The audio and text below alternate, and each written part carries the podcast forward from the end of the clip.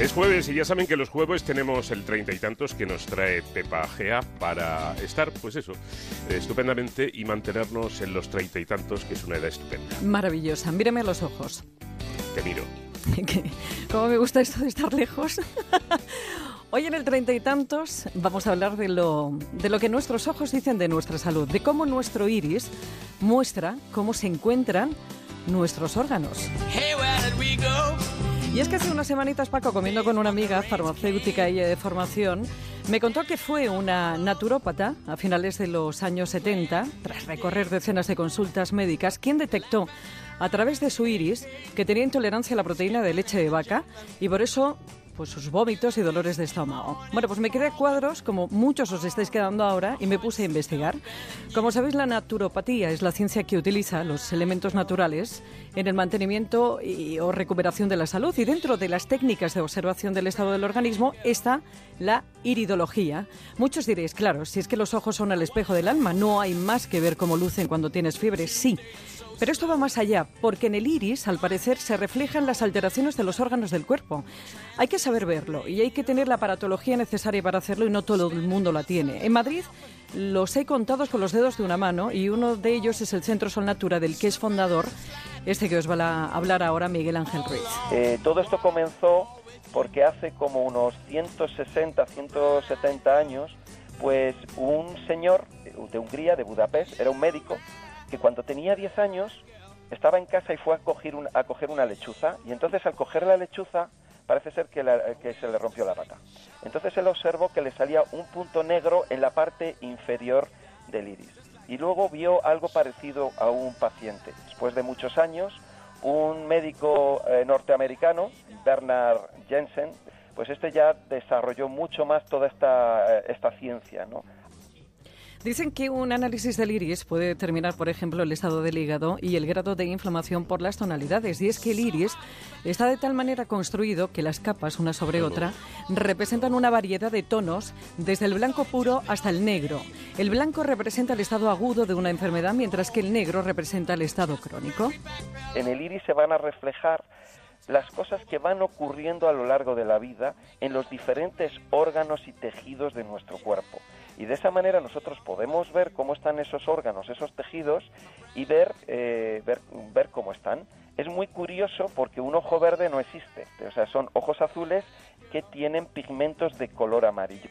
Pues podemos ver un poco eh, el, sistema circulatorio, el sistema linfático, vamos a ver eh, los, el sistema endocrino, cómo, cómo, cómo se interrelaciona, la toxicidad que hay en el cuerpo de la persona. La iridología no muestra el órgano dañado, no, pero sí la zona, una zona del iris que corresponde a la zona del cuerpo donde se localiza dicho órgano. Tampoco diagnostica, solamente aporta información para un posterior análisis. No se va a diagnosticar nada, lo que nosotros vamos a ver es el estado, la vitalidad celular que tiene esa persona. Nosotros no podemos decir, oye, pues esta persona tiene esta enfermedad o la otra. Sí podemos ver cómo está el intestino, podemos ver cómo están los órganos del cuerpo en cuanto a vitalidad, en cuanto a, toxicidad y también en cuanto a desnutrición. Eso sí lo podemos ver. ¿Y cómo es capaz, cómo es capaz el iris de decirnos que somos, por ejemplo, intolerantes a la proteína de la leche de vaca, como antes te comentaba?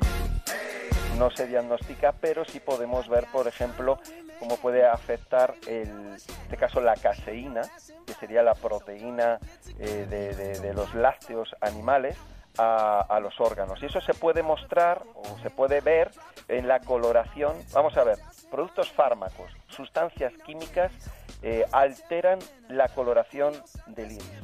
Y, luego en una consulta viendo un poco lo que es la, la, historia de la persona, la alimentación, etcétera, así ahí podemos eh, contrastar y entonces podemos de alguna manera ver que puede ser producido, puede ser producido por, por estas sustancias en un momento dado. ¿no? Y es que hay muchísimas cosas que ingerimos que nos envenenan, que generan toxinas en nuestro cuerpo y ahí entra la naturopatía, educando y formando a las personas a llevar una vida lo más natural posible. Cuando comemos, decimos, ay, qué rico que está esto, quién, qué bien sabe, pero no nos damos cuenta de que eso no es bueno.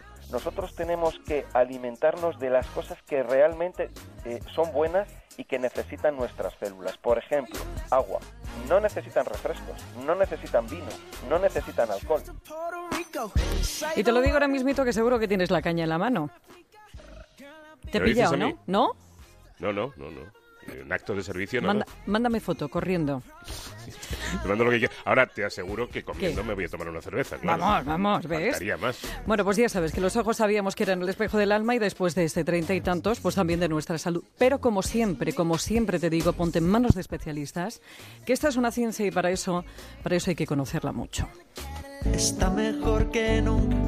Te recuerdo que tienes un Twitter que es arroba treinta y tantos onda C y un uno para recuperar el audio en onda es barra treinta y tantos si tienes más información en el blog treinta y tantos que también encuentras en Celebrities de Antena 3 Televisión. Gracias, Pepe. Pepa. Hasta luego. Adiós, corazón. mejor que nunca. Y a nada le hace daño. Y miente cuando dice que tiene treinta y tantos. Madrid en la onda. Si está pensando